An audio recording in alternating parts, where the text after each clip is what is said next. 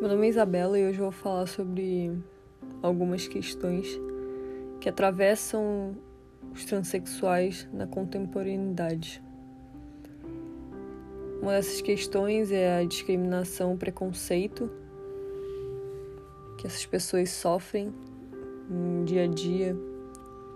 no ambiente de trabalho, até mesmo em casa, com as suas famílias, não são aceitas são discriminadas, marginalizadas. Geralmente é dentro de casa mesmo que ocorrem os primeiros sinais de discriminação, as primeiras rejeições sociais, onde muitas vezes essas pessoas que nasceram em, e convivem com ciclos conservadores, religiosos, ou que apenas não aceitam, têm preconceito contra transexuais, são excluídas, isoladas, tratadas como um corpo diferente, fora do normal, fora do padrão, onde a casa e os parentes, os amigos, que deveriam ser o principal lugar de acolhimento, lugar onde você se sente seguro, essas pessoas não têm esse acesso e esse acolhimento desse grupo social. Essas pessoas sofrem com dificuldades de arrumar emprego, se manter no emprego e dentro do emprego os abusos que sofrem, como preconceito, a discriminação, abusos, violência psicológica, muitas vezes até mesmo violência física.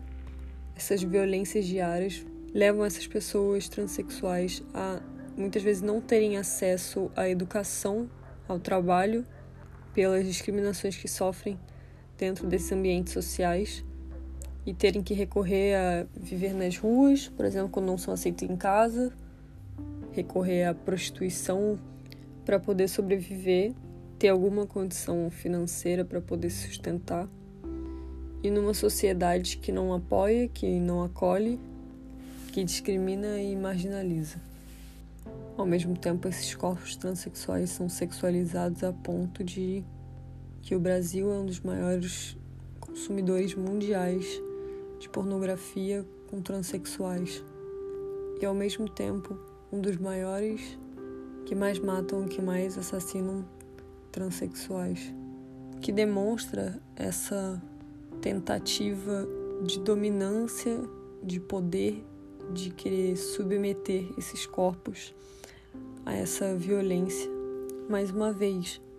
muitas dessas pessoas também sofrem com a dificuldade de fazer os tratamentos específicos e hormonais, porque a saúde ainda é muito precária. Saúde pública é muito precária quando se trata desse tipo de tratamento hormonal ainda. E ao mesmo tempo, as pessoas em geral têm muito pouco conhecimento sobre o que é identidade de gênero, transexualidade e ainda não temos acesso a esses conhecimentos nas escolas, maioria das vezes, o que nos demonstra que estamos apenas começando os primeiros passos de muitos que temos que tomar em relação ao que é transexualidade, o que é identidade de gênero, as pessoas que ainda não tem acesso a esse conhecimento, mas através do conhecimento, essa pode ser uma das principais soluções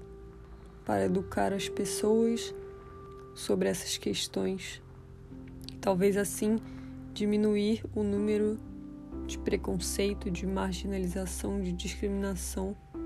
para que essas pessoas possam ser acolhidas numa maior parte da sociedade